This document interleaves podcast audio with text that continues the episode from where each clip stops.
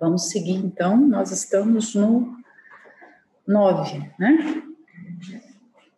E recapitulando um pouquinho do que a gente falou, é, o apóstolo Paulo coloca aqui uma lista de contrastes, a gente não vai ver isso em nenhuma parte da Bíblia.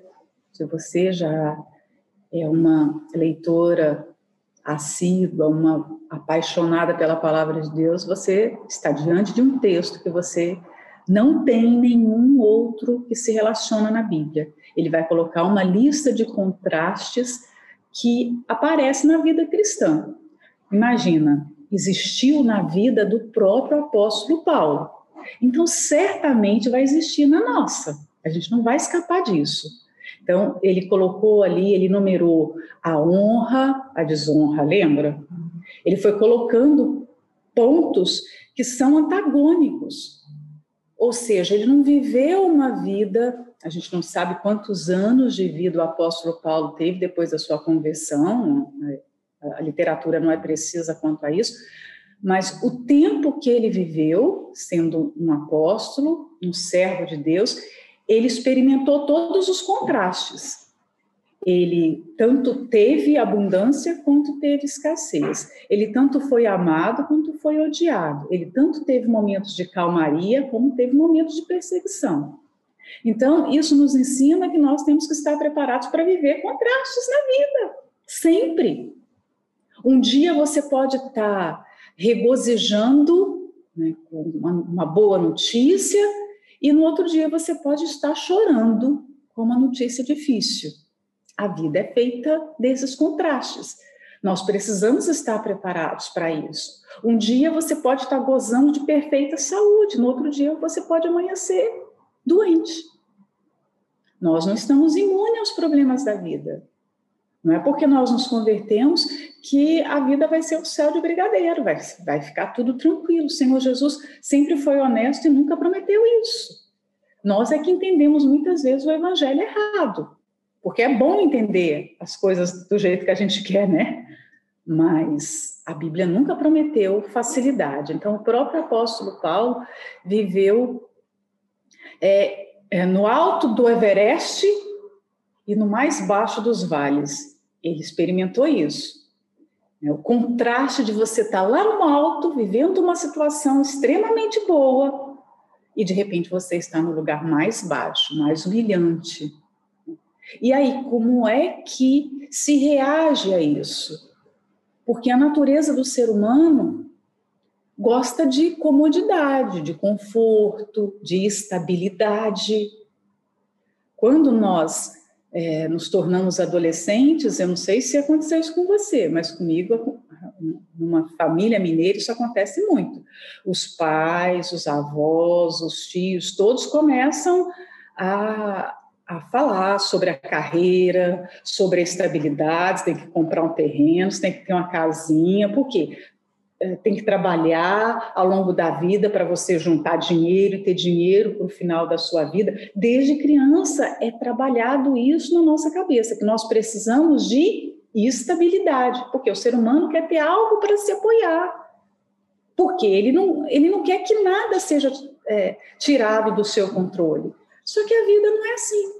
Você pode trabalhar, lutar. Nós que é, atendemos as pessoas, lidamos com o povo e com pessoas de várias idades, de várias culturas, nós já vimos isso, pessoas que trabalharam a vida inteira para ter estabilidade e terminam a vida sem nenhuma estabilidade. Isso acontece. Então, por maior que seja o esforço do ser humano para ter o controle da sua vida, para que nenhum mal aconteça, esse controle não foi dado ao homem. Coisas boas e coisas ruins podem acontecer. E aí que vem aquela grande pergunta: qual é a nossa reação diante dessas coisas? Porque o apóstolo Paulo ele está dizendo sobre ser recomendável em todos os momentos, ou seja, manter a fé e ser fiel em todas essas situações. Normalmente, quando nós passamos por situações muito difíceis, é, essas situações, essas dores vão fazer vir para fora tudo que a gente tem escondido. no momento que está tudo tranquilo, que a vida está fácil, nós conseguimos nos enganar. Nós conseguimos é, falar para nós e para as pessoas que tudo está bem, que tudo que no nosso interior se passa bem. Mas as lutas têm o poder de revelar aquilo que até nós desconhecemos. Então, as lutas são importantes. Elas estimulam a nossa fé, elas revelam quem nós somos, né?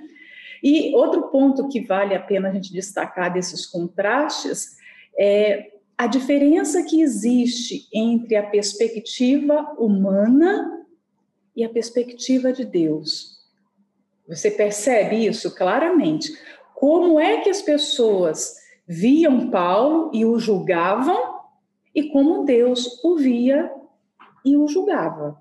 Então, nós também vivemos sobre duas perspectivas. E isso é muito comum para a gente. Porque quantas vezes nós já tivemos pessoas em autoestima como se elas estivessem muito bem espiritualmente, como se elas fossem fiéis, como se elas fossem companheiras, cooperadoras do reino de Deus? Essa era a nossa perspectiva. Mas na perspectiva espiritual, elas não eram nada daquilo. Na perspectiva de Deus, aquela não era uma realidade. Então, existem duas perspectivas: uma humana, como o homem te vê e te julga, e como Deus te vê e te julga. Muita gente vive só sob a perspectiva humana. Interessa o que o homem pensa, como que o homem vai recompensar, como que o homem vai retribuir a performance e pouco importa a perspectiva divina. Mas a, a visão de Deus e a aprovação ou reprovação dele está acima de qualquer perspectiva terrena. Então, é por ela que a gente tem que lutar. Por que o apóstolo Paulo não ia abaixo? Porque ele vivia com a perspectiva de Deus diante de si. Ele ignorou a perspectiva humana, essa realidade terrena, e ele tinha diante dos seus olhos, da sua mente, qual era a realidade de Deus para ele. O que Deus pensava, como Deus o julgava, o que Deus tinha é, em mente para que é, é, a sua vontade fosse executada. O apóstolo Paulo estava preocupado com isso. Qual era a vontade de Deus? Não era qual era a vontade dos coríntios, qual era a vontade do povo, qual era a vontade dos seus perseguidores. Isso pouco importava para ele. Ele vivia. É, se a gente pode dizer que Paulo tinha uma preocupação, a preocupação dele era em agradar a Deus, e ponto, né? Então, ele separou muito bem na sua mente o, é, o seu ministério, dos, é, a avaliação do seu ministério feita pelos críticos e a avaliação feita por Deus. Nós precisamos saber fazer essa diferenciação também. Porque em muitos momentos nós teremos é, uma reprovação imensa do lado de fora e aprovação do lado de dentro. E às vezes você vai ter é, o contrário, toda aprovação do lado de fora e Deus reprovando. Né? Aprovação e reprovação e reprovação e aprovação. Então, e aí? Né? A gente precisa guiar a nossa vida e o nosso ministério de acordo com a perspectiva de Deus. Então, o 9, para a gente retomar, diz assim: como desconhecidos, mas sendo bem conhecidos, como morrendo, e eis que vivemos, como castigados e não mortos. Como desconhecidos aqui, é, no original, a palavra atribui uma pessoa que não tem linhagem nenhuma, que não tem importância alguma, um Zé Ninguém, como a gente fala no, no, no nosso português. Assim, uma pessoa que não vale nada. É, a linhagem para o judeu é algo muito importante. Todo mundo tem a sua linhagem, a sua origem, de quem é filho, de quem, quem são os seus ascendentes, seus descendentes. A, a árvore genealógica para o judeu é muito importante está aqui, esse homem teve esses filhos, ele é filho de, de tal homem, os seus avós. Você vê que a Bíblia é, um, é o livro mais importante do mundo, e a Bíblia tem genealogia. Se genealogia fosse algo desprezível, não estaria ali, né? Então, elas estão ali porque elas têm um propósito. E esse, nesse termo aqui, o apóstolo Paulo fala que num determinado momento da sua vida como pregador, ele foi tão ignorado, ele foi tão rejeitado, tão menosprezado, que ele foi tido como um homem que não tinha linhagem. Quer dizer, isso aí é um indigente, em outras palavras, né? As pessoas passavam por ele e meneavam a cabeça. Ele não teve importância na sua época, ninguém conseguiu reconhecer a sua importância. Aqueles homens ilustres da época de Paulo, que eram contemporâneos a Paulo, estavam tendo seus nomes nos anais da história, eles estavam tendo registros. Olha, esse aqui é o filósofo. Imagina, na época de Paulo, existiram muitos filósofos, muitos imperadores, muitos governadores importantes, e eles tiveram seus nomes, seus nomes escritos na história. Mas o apóstolo Paulo foi ignorado ele, que era o mais importante de todos aqueles homens, foi considerado pelo mundo como um homem que não valia nada. E os que não valiam nada eram tidos como importantes. Por isso que eu falei, a perspectiva de Deus, a perspectiva humana. Ele soube lidar com isso. E lembra que ele teve um nascimento nobre. Ele fala da sua linhagem. Ele era da tribo de Benjamim, um fariseu, ensinado pelos seus pais no rigor da lei, desde criança. Ele estudou aos pés de Gamaliel, que era o melhor é, é, rabino da, na época. A escola de Gamaliel, se você pesquisar, você vai ver. Era só os nobres que estudavam, sentados ali aos pés daquele homem.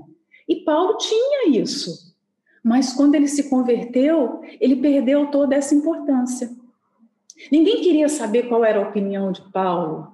Ninguém, eh, a, oratória naquela época era muito importante. Um homem falar bem era uma riqueza. Existiam cursos de oratória. Os, os grandes filósofos, os grandes pensadores estudavam oratória para poder falar com as pessoas. O apóstolo Paulo era tido como homem, você vê pelas cartas que ele escreveu aqui, como homem que não sabia falar.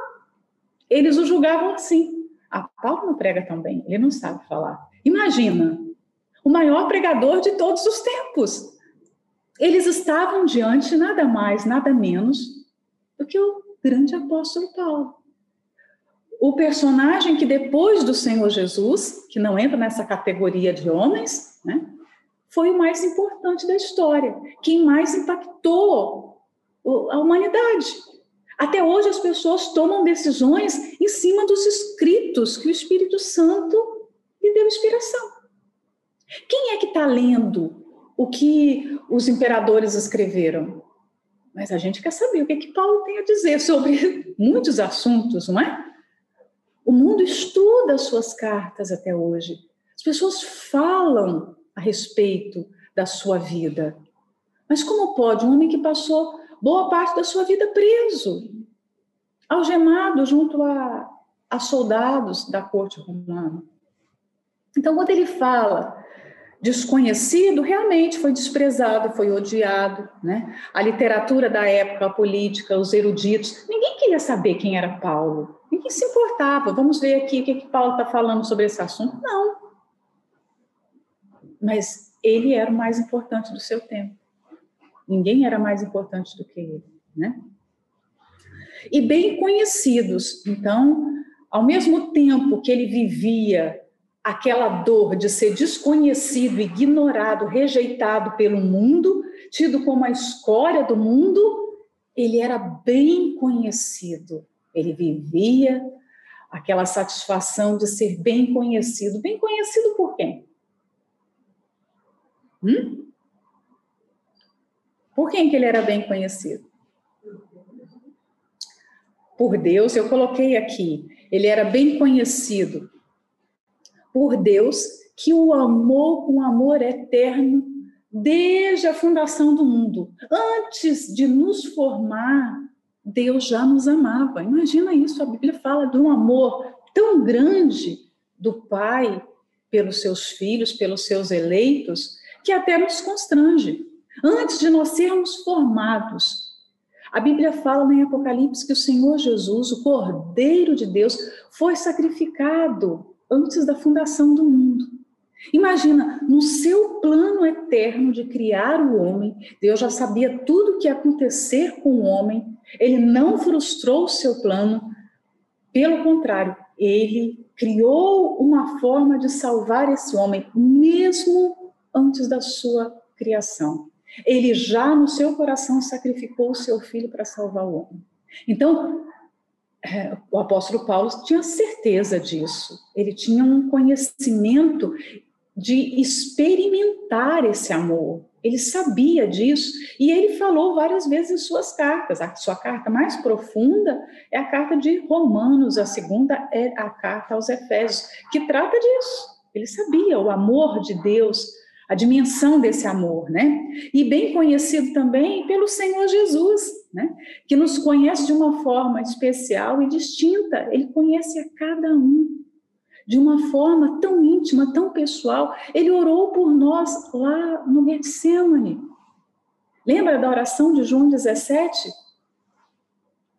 Que não iríamos perder, que, que é, pediu para que nós fôssemos sustentados e sustentados por essa palavra, que nós fôssemos unidos a Ele. Então, olha o amor do Senhor Jesus. Então, se nós somos ignorados pelo mundo, esse ódio, essa perseguição tem algum peso diante de um amor e de um conhecimento como esse? Há mais de dois mil anos atrás, o Senhor Jesus estava orando por nós, porque nos conhecia, porque nos trazia em seu coração. A dor, a angústia da sua alma já era para nos sustentar na fé. Bem conhecido também o apóstolo Paulo era bem conhecido também pelo Espírito Santo, porque é o Espírito Santo quem nos, nos tirou, né? o Espírito Santo quem nos trouxe das trevas para a luz, é o Espírito Santo quem nos regenerou, quem pegou o velho homem, aquela velha criatura que nós éramos e nos fez novas criaturas. Então ele nos conhece muito bem. Tem alguém que conhece a gente tão bem assim? Sabe tudo que você pensava, que você sentia todos os seus traumas. Ele sabe a obra que ele fez. Por exemplo, quando a gente participa de uma construção desde o começo, você sabe todos os problemas daquela construção, todas as soluções, onde se resolve tudo, não é assim? Você sabe. Se alguém perguntar para você onde está o registro, você sabe. Onde está o quadro de luz, você sabe, você sabe tudo. Assim é o Espírito Santo. Ele que nos formou como nova, novas criaturas. Então, nós somos bem conhecidos pelo Espírito Santo. E nós somos também bem conhecidos pelos nossos irmãos na fé, por aqueles que vivem a mesma fé que nós, mesmo que a gente esteja distante dessas pessoas, pessoas que passaram é, pela nossa vida, pessoas que marcaram de alguma forma. Existem duas maneiras da gente viver nesse mundo. Ou nós deixamos um legado, ou nós deixamos manchas na vida das pessoas. Mancha é uma coisa ruim. Quando você tem uma roupa e essa roupa está manchada, essa roupa pode ser cara, pode ser bonita, mas ela está manchada, ela não serve mais. Você tem uma toalha de mesa você, e, e, tem um, um, um jantar para fazer, você não vai colocar aquela toalha manchada. Né? Então, nós temos duas maneiras de, de mexer com a vida de alguém, manchar, que é algo negativo, e deixar um legado, uma marca positiva na vida daquela pessoa. Né? E aí, essas pessoas que nos marcam e que nós marcamos, nós desenvolvemos um elo. Nós somos conhecidas por elas, né? E elas também nos conhecem. Isso é muito precioso.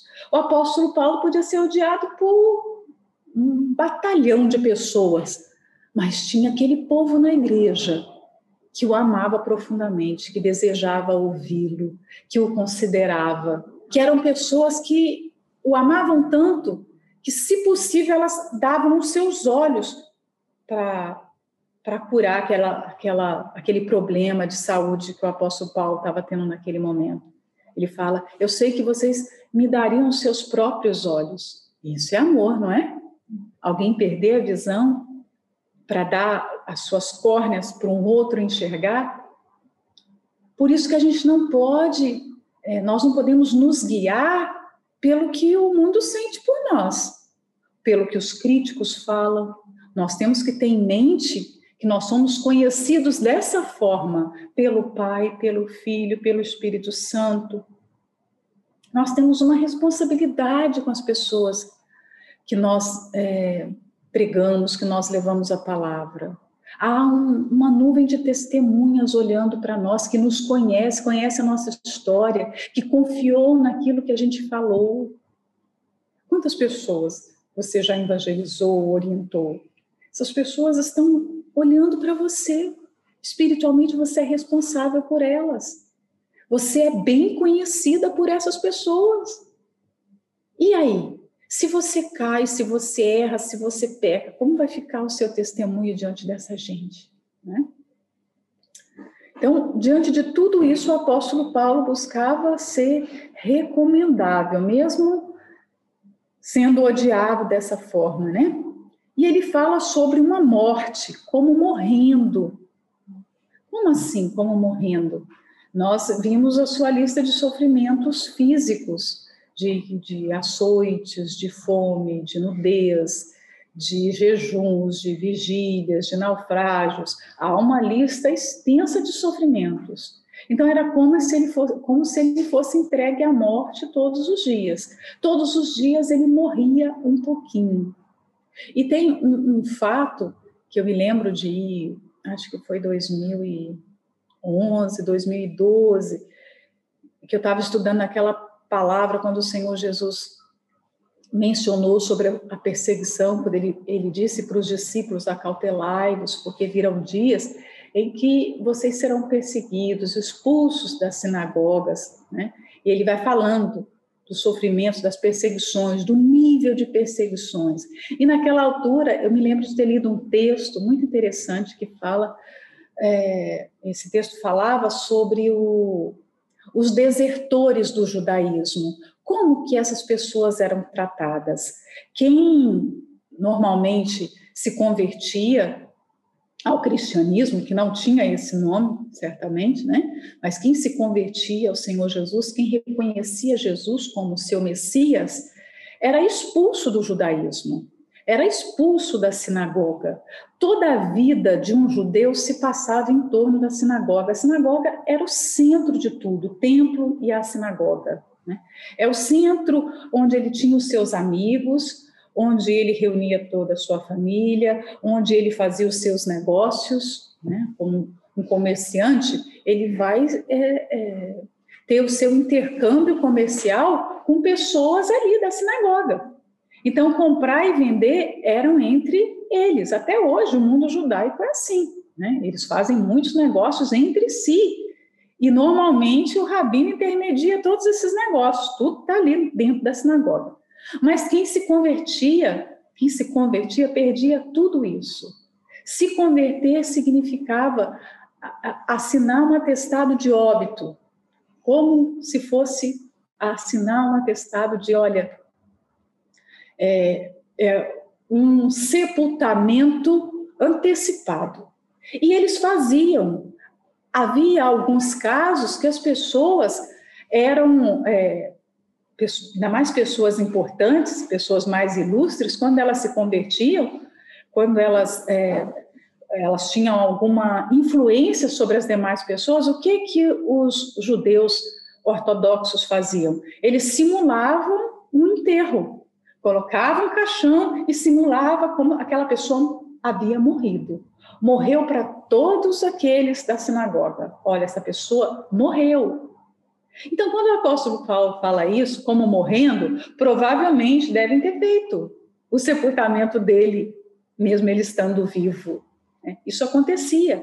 Então, esse texto, eu nunca me esqueci porque é, ele me marcou de uma forma assim. Às vezes as pessoas acham que a perseguição que elas estão passando é algo tão cruel, é algo tão difícil de superar, mas quando você pensa na perseguição dos primeiros cristãos, gente, a gente se sente um pouco envergonhado, não é? De falar que a nossa a nossa luta está sendo grande perto da luta que essas pessoas passaram. eu me sinto envergonhada. Quando eu leio tudo isso aqui que Paulo passou, e de boa vontade, sem murmuração, sem tristeza, sem é, pensar em desistir, e, e gente, saber que a gente nunca passou nada disso, e muitas vezes a nossa alma é tomada por certos sentimentos, por certas sensações, a gente sente vergonha. Né? Quando eu li sobre o que os, os cristãos passavam, se converter naquela época era sinal um atestado de pobreza, de perder todos os seus bens, de perder sua família, os seus amigos, de perder suas raízes. Por isso que Paulo era tido como desconhecido, já não tinha mais ninguém. Quem ele tinha? Aqueles convertidos que conviviam com ele. E que na prisão ele foi. É, ele, ele, ele teve a ausência dessas pessoas, foi removido até isso dele. Então, a nossa força e a nossa capacidade de resistência é muito pequena diante da capacidade e do amor e da renúncia que os primeiros cristãos fizeram, né? E ele fala sobre essa morte, mas eis que vivemos. Parece estranho, né? Tá morrendo e tá vivendo? Como assim?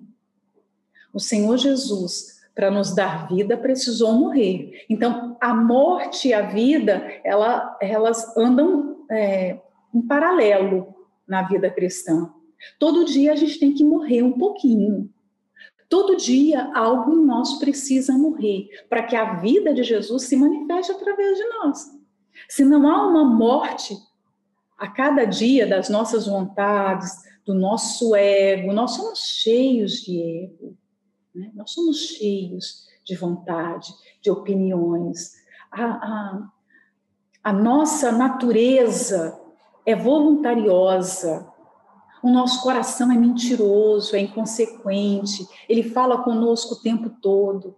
Em algum momento de distração, se a gente escuta esse coração, a gente vai caminhar ao, contrário da vontade de Deus, a gente vai tomar outro rumo. Então, nós precisamos morrer todos os dias.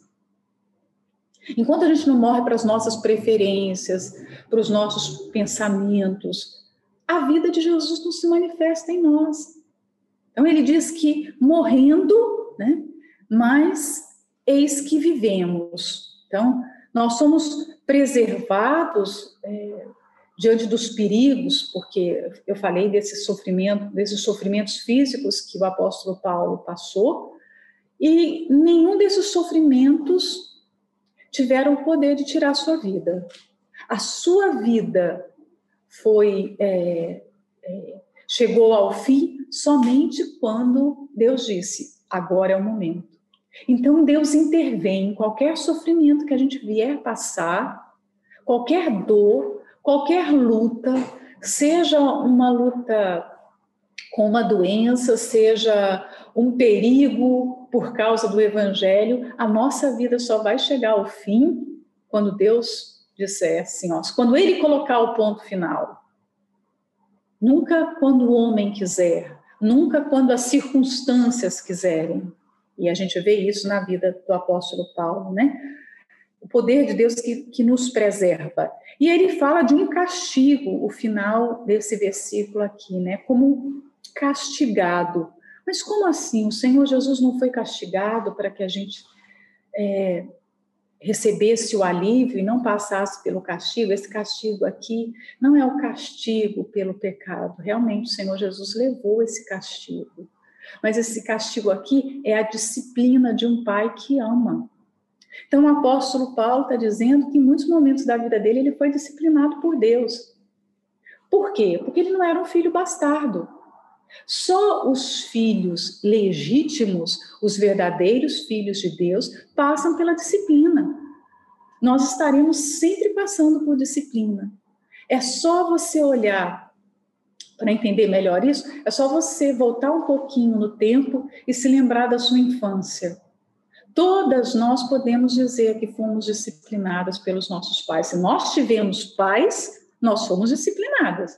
Não teve ninguém que viveu e que não precisou ser disciplinada, nunca precisou de um castigo. Tem alguém aqui que nunca precisou de uma repreensão, de um castigo ou de uma chineladazinha? Ninguém. Hã? perdeu alguma coisa, deixou de ir a algum passeio. Todo mundo precisa. Na vida espiritual, no contexto espiritual, a mesma coisa. Deus vai estar sempre nos disciplinando. E ele justifica isso dizendo o quê? Lá em Hebreus 12, a gente pode até ir lá, vamos ver. O que, que diz em Hebreus 12, 6? Eu marquei aqui, é uma passagem muito conhecida nossa. Hebreus 12, 6 porque o Senhor corrige o que ama e açoita qualquer que recebe por filho. Uau, ele açoita, é filho, ele açoita. Às vezes a repreensão é dura, né?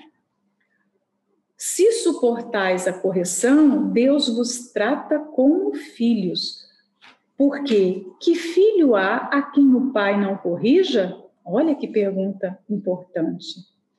Deus, sendo um pai perfeito, será que vai deixar um filho dando mau testemunho, um filho mal educado, fazendo tudo errado por aí, ele vai fechar os olhos, ele vai. Não. Os pais terrenos criam filhos mal educados, mas Deus não. Ah, se for preciso chamar e dar as palmadas, ele dá, ele açoita, né? Mas se estáis sem disciplina, da qual todos são feitos participantes, todos quem? os filhos de Deus, né? Todos, não tem exceção. Deus não tem um filhinho mimado, não. Esse eu não vou disciplinar. Esse é o filho do meu coração, é o caçula, que normalmente os filhos caçulas escapam, né? Eu sou mais velha. Então eu sei a diferença. Filho, os, os primeiros filhos recebem a dureza dos pais. Os caçulas, os pais já estão cansados, né? Então eles uhum. vai deixando passar. Ah, mas Deus não tem isso, não.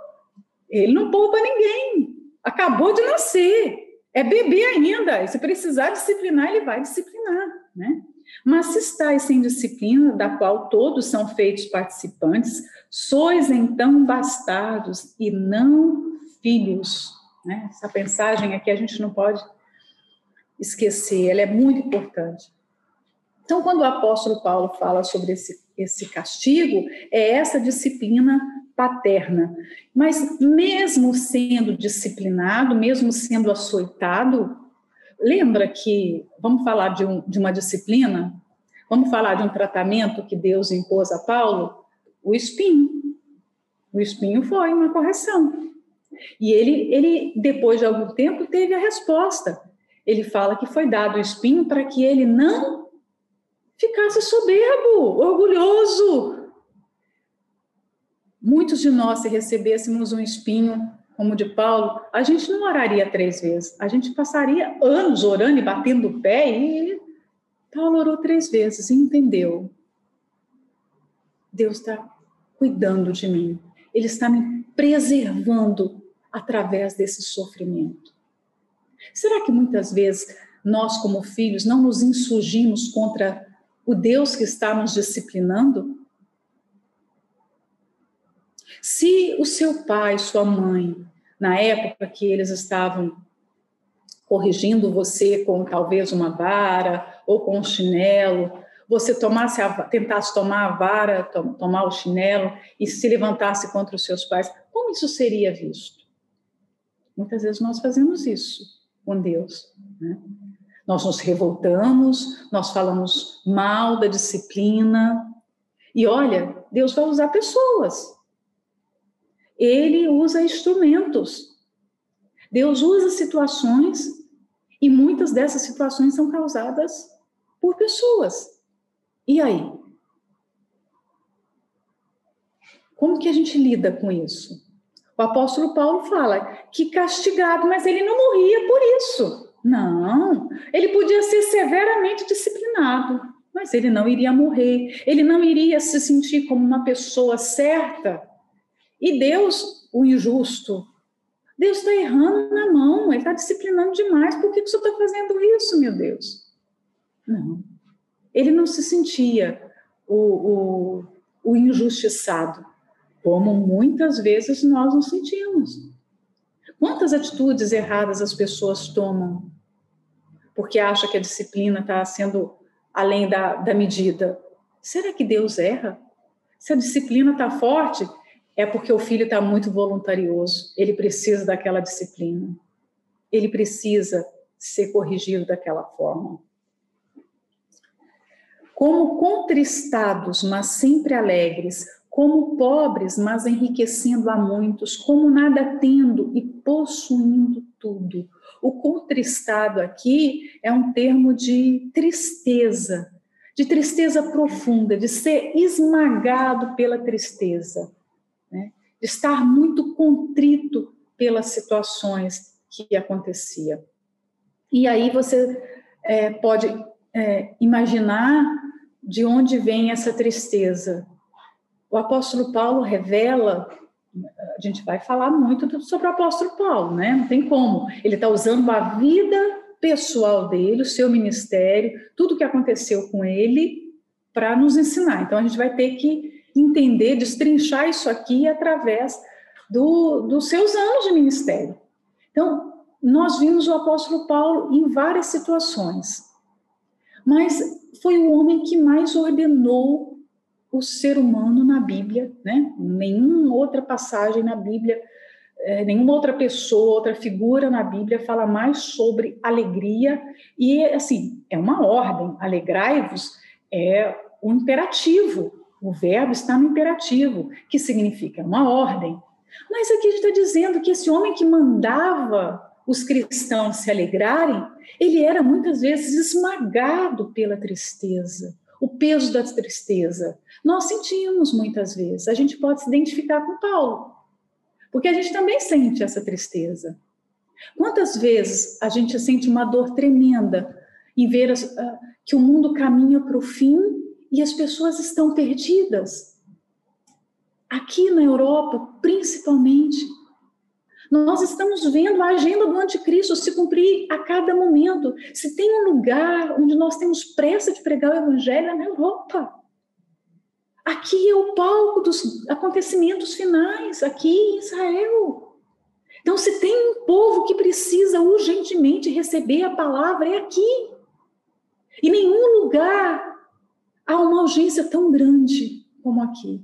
Então, a gente é esmagado pela dor. Eu sinto uma tristeza profunda. Meu Deus, nos ajude a alcançar essas pessoas. Porque quando nós vamos pregar para os europeus, eles acham que isso é o conto da carochinha, isso é uma teoria da conspiração. Eles riem na nossa cara quando a gente fala: olha, vai ter um chip, vai ter um controle mundial, vai existir um homem que vai exigir adoração absoluta. No Brasil e muitos outros países onde o evangelho é difundido, bastante difundido, bastante pregado a muitos cristãos, as pessoas recebem essa palavra e sentem temor. Aqui, eles debocham disso, porque nós estamos com a missão de reevangelizar esse continente. Aqui um dia existiu um evangelho puro, foi pregado um evangelho e as pessoas se afastaram desse evangelho.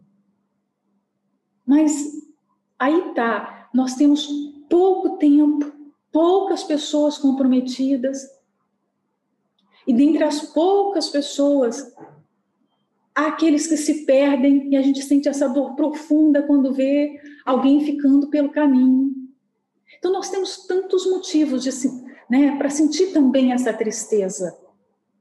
Pessoas que se convertem e de repente abandonam o caminho. Pessoas que mudam de lado, antes estavam pregando o evangelho, agora estão, são perseguidores do evangelho. Antes estavam ajudando as pessoas a entenderem as verdades de Deus e agora estão distorcendo a palavra de Deus. Nós sentimos a tristeza de ver o mundo condenado nos seus pecados. Nós sabemos o que vai acontecer com essas pessoas. Você coloca a sua cabeça no travesseiro, você vai dormir com a certeza da sua salvação, mas você sabe que milhões e milhões de pessoas estão caminhando rumo ao abismo. Como não sentir tristeza? Então, nós, nós temos essa tristeza, nós temos essa dor de ver pastores se perderem, esposas se perderem, obreiros se perderem, de ver pessoas dentro da igreja sem entender nada. Como pode isso? O evangelho sendo pregado e aquelas pessoas parece que estão ouvindo a história da carochinha. Isso causa dor, né? Mas o apóstolo Paulo sabia que, apesar de tudo isso, embora vendo tudo isso, ele podia se alegrar. Por quê? Porque ele tinha a fonte da alegria morando dentro dele. Então, a sua alegria não dependia das circunstâncias exteriores. Tudo à nossa volta, do verdadeiro cristão, estou dizendo, tudo à nossa volta, tudo que nós vemos, nos causa tristeza, dor. Você vê uma criança sendo abusada, é uma dor. Você vê uma pessoa sendo assassinada, é uma dor. Mas a fonte da alegria, que é o Senhor Jesus, está ali dentro gente, através do Espírito Santo. E essa alegria ninguém pode tirar. Essa alegria não depende de coisas exteriores. Né? Você é uma pessoa que tem essa alegria? Às vezes eu olho para alguns servos de Deus, pessoas que estão no trabalho do dia a dia da obra de Deus, e eu não percebo que são pessoas felizes. Às vezes são pessoas carrancudas, amargas, reclamonas, Não sei se você já viu é, os, os mineiros, eles, não sei se ainda hoje é assim. Eu vi um filme que no passado funcionava assim: os mineiros costumavam levar para debaixo da terra, lá naquelas minas onde eles estavam é, escavando, procurando os minérios, eles costumavam levar uma gaiola com um passarinho porque o passarinho ficava cantando o tempo todo. O passarinho canta, mesmo na mina, mesmo lá colocando lá embaixo, a escuridão, o passarinho está cantando. Ele tem uma alegria, viu? O passarinho canta e canta todo dia. Tem sol, ele canta. O dia está cinzento, ele canta. Mas eles levavam esse pássaro por quê? Se houvesse ali gases tóxicos, o primeiro a sentir era o pássaro. E ele deixava de cantar. A primeira ação dele era o quê? Ficar calado. Então, os mineiros faziam o quê? Ah, vamos sair daqui. Está acontecendo alguma coisa, pode ter uma explosão, porque são os gases que causam explosões subterrâneas. Então, eles saíam. Às vezes, nós precisamos nos nos enxergar com esses olhos, medir a nossa fé, a nossa comunhão com Deus pela nossa alegria. Para mim é um indício muito sério que a pessoa não está bem na sua comunhão com Deus, porque se ela perdeu a alegria, ela não está em comunhão com esse Senhor, com essa fonte da alegria. Você realmente é feliz? Feliz com o seu chamado, feliz com o casamento que Deus te deu, feliz com a salvação, que é o maior presente que Deus nos deu. Você é uma pessoa feliz porque muita gente não transparece essa alegria.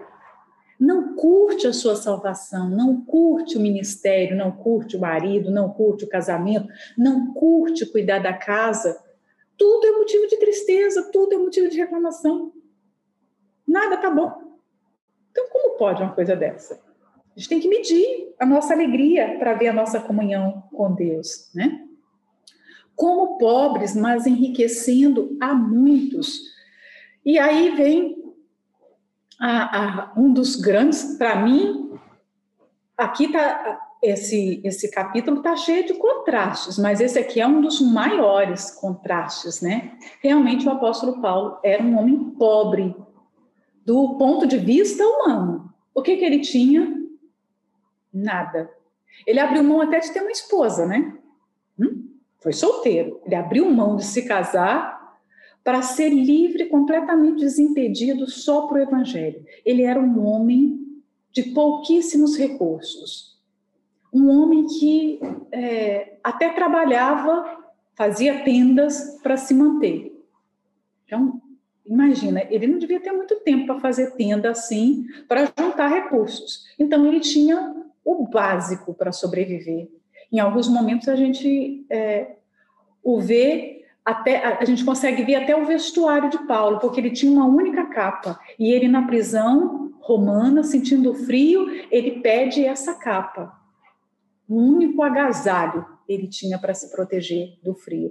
Realmente ele era um homem pobre, Mas aí ele fala que essa pobreza não significava realmente pobreza. Por quê? Hum? Quem sabe explicar isso? Ele fala que ele tornava é, a pregação do evangelho, da palavra é, de Deus, tornava as pessoas ricas. O que, que Deus considera como riqueza? Hum? A salvação. Então, o apóstolo Paulo, do conceito humano, era pobre, mas era um homem extraordinariamente rico. E ele levava as pessoas a terem a mesma riqueza que ele tinha. Então, tudo que as pessoas precisavam, e você encontra é, promessas das mais variadas no Evangelho. Pregar o Evangelho para uma pessoa é levar essa pessoa a encontrar um tesouro, porque ali está aquele, aquele baú de riqueza que você vai tirar uma moeda todos os dias para sua necessidade. Então, o apóstolo Paulo completa esse ensinamento aqui com a última parte do versículo, como nada tendo e possuindo tudo, que é a mesma coisa também, né? Mais enriquecendo, como pobres, mais enriquecendo a muitos. A vida dele com a pregação do evangelho não mudou. O evangelho não o fez é, próspero, não o fez famoso, não lhe deu boa reputação, pelo contrário, né? O evangelho é, fez exatamente o contrário. E como, como nada tendo e possuindo tudo, para terminar, eu marquei dois versículos que eu gosto muito, muito, muito, muito. O livro de Romanos, é, o possuindo tudo, os dois versículos que explicam esse argumento de Paulo, está lá no 8,17, e diz assim: E se nós somos filhos, somos logo herdeiros também, verdadeiramente herdeiros de Deus e co-herdeiros de Cristo. Se é certo que com ele padecemos, para que também com ele sejamos glorificados. Quando uma pessoa rica morre, a primeira pergunta de todo mundo: quem são os beneficiários no testamento? Para quem ela deixou os seus bens? Você ter o seu nome como herdeiro de uma pessoa rica é assim, é você ter o seu nome no melhor lugar do mundo, não é? O conceito terreno é assim. Deus tem um testamento e nós estamos no testamento de Deus, sabe o que é isso? Por isso que o apóstolo Paulo fala: nós possuímos tudo tudo mesmo. Quando você estiver na A1 viajando para Lisboa, voltando de Lisboa, você vê aquelas fazendas, aqueles campos, aquelas montanhas, tudo é seu. Tudo é terra nossa. Aqui está escrito, vamos ler de novo, olha só. E se nós somos filhos, o filho é que tem direito, gente. Em qualquer testamento, a pessoa que tem uma riqueza, o patrimônio vai para os seus filhos, diretamente. Então, se nós somos filhos, é o que a palavra de Deus está dizendo. Logo, nós somos o quê? Qual a conclusão? Logo aqui é a conclusão. Se você é filho, é conclusão. Você é herdeiro. E herdeiro de quem? De quem você é herdeiro? Do Joaquim, da Dona Maria, da sua mãe, da sua avó, que deixou de repente a panela que ela usava de ferro lá na roça, a coxa de crochê. Não, nós somos herdeiros de Deus. E Deus tem um herdeiro direto, que é quem? O Senhor Jesus. E nós figuramos junto com Jesus, temos os mesmos direitos, somos co-herdeiros juntamente com Jesus. Tudo que Deus tem, e olha que ele tem muita coisa como pode alguém deixar de servir a esse Deus para ganhar qualquer riqueza nesse mundo? Abrir mão desse testamento em busca das riquezas perecíveis desse mundo? Gente, o ímpio pode ter é, a escritura de vários hectares, vários alqueires de terra. no fundo, no fundo, ele não é dono de nada. Ele não é dono de um cêntimo, porque tudo é de Deus. As pessoas vão nos cartórios registrar seu patrimônio, tentando segurar aquilo com a sua família. Quando tudo se acabar, vai ser revelado quem são os verdadeiros proprietários de tudo. Se você é filho, você é herdeiro disso. Então, por isso que o apóstolo Paulo falou: nós temos tudo. Não tem nada nesse mundo. Por isso que o Senhor Jesus disse, né? Olha, o filho do homem não tem nem onde repousar a cabeça. Ele estava se preocupando com isso? Não, eu preciso ter uma casa. Onde é que eu vou fazer minha higiene? É- ele não estava se preocupando. Ele vivia nessa perspectiva futura, né? E outro versículo que mostra muito, outra passagem, melhor dizendo, que mostra muito, é 1 Coríntios 3, a gente já meditou nela e está lá no versículo 21. Portanto, ninguém se glorie nos homens, porque tudo é vosso. Tudo, gente. O que, que será que a Bíblia quer dizer com tudo, hein? Esse, esse universo visível e conhecido e um universo invisível e desconhecido para nós, aquilo que a gente nem sabe que existe. Você já imaginou quando nós estivermos na eternidade e o nosso Pai nos mostrando tudo, tudo isso, tudo que é nosso? Hum? A alegria dele em mostrar. Primeiro, a alegria dele em receber, vinde benditos de meu Pai. O Senhor Jesus vai nos receber como bom anfitrião, um carinhoso anfitrião, recebendo os seus irmãos na porta. E aí o Pai vai mostrar tudo que ele criou. Ele criou para o seu filho Jesus e nos colocou no testamento também. Então, como a pessoa pode ignorar uma realidade dessa? Nós precisamos ter em mente a vida espiritual. Nós precisamos andar no espírito. Porque se a gente não andar, a gente vai achar que a vida nesse mundo é mais importante, é mais interessante, que os prazeres são melhores, que aqui a gente tem segurança, quando nenhuma segurança há. As pessoas que morrem podem ser ricas, bilionárias, não vai um único centavo no caixão. Então elas têm o que elas acham que têm? Não. Elas são obrigadas a deixar tudo. Elas não escolhem nem mesmo a roupa que vai ser colocada no seu corpo. E aí? Então, nós precisamos ter essa visão espiritual, né? A grandeza desse entendimento. Eu vou terminar, tá bom? Tchau, gente.